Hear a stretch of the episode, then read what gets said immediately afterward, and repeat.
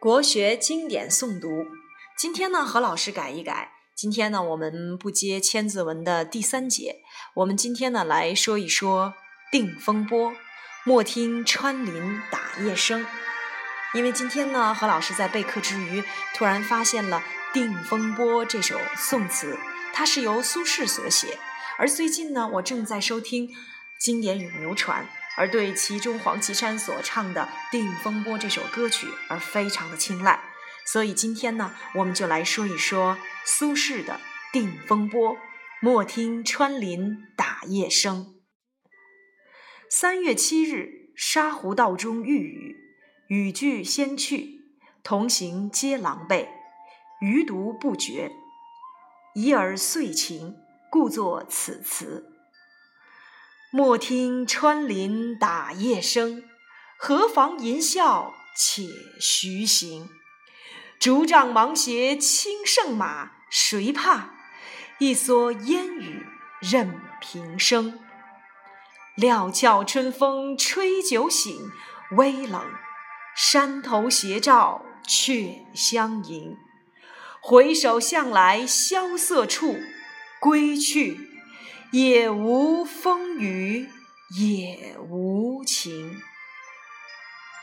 这首词作于苏轼黄州之贬后的第三个春天，他通过野外途中偶遇风雨这一生活中的小事，于简朴当中见深意，于寻常处生奇景，表现出了旷达超脱的胸襟，寄寓着超凡脱俗的人生理想。首句“莫听穿林打叶声”。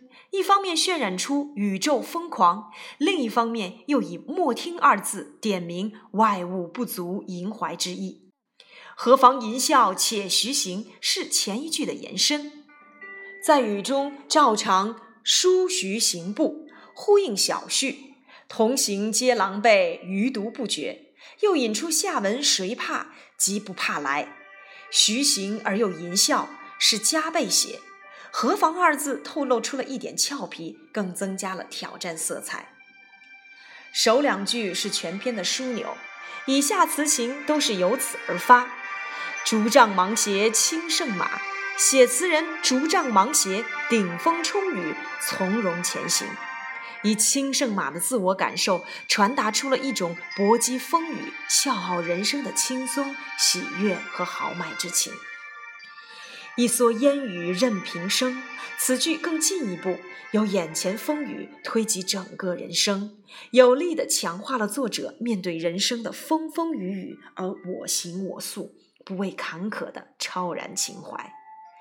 以上数句表现出了旷达超逸的胸襟，充满轻旷豪放之气，寄寓着独到的人生感悟，读来使人耳目为之一新。心胸为之舒阔。过篇到“山头斜照却相迎”三句，是写雨过天晴的景象。这几句既写上篇所写风雨对应，又为下文所发人生感慨做铺垫。节拍回首向来萧瑟处，归去，也无风雨也无晴。这饱含人生哲理意味的点睛之笔，道出了词人在大自然微妙的一瞬所获得的顿悟和启示。自然界的雨情既属寻常，毫无差别；社会人生中的政治风云，荣辱得失又何足挂齿？剧中“萧瑟”二字，意味风雨之声，与上篇“穿林打叶声”相应和。风雨二字一语双关。既指野外途中所遇风雨，又暗指几乎置他于死地的政治风雨和人生险途。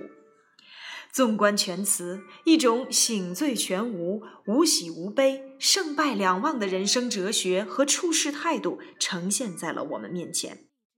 读罢全词，人生的浮沉、情感的忧乐，在我们的理念当中，自然会有一番全新的体悟。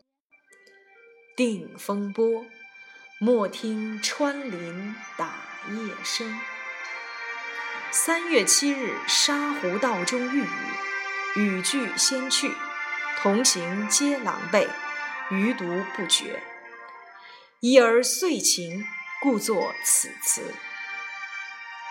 莫听穿林打叶声，何妨吟啸且徐行。竹杖芒鞋轻胜马，谁怕？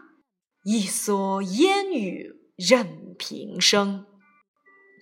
料峭春风吹酒醒，微冷，山头斜照却相迎。回首向来萧瑟处，归去，也无风雨也无晴。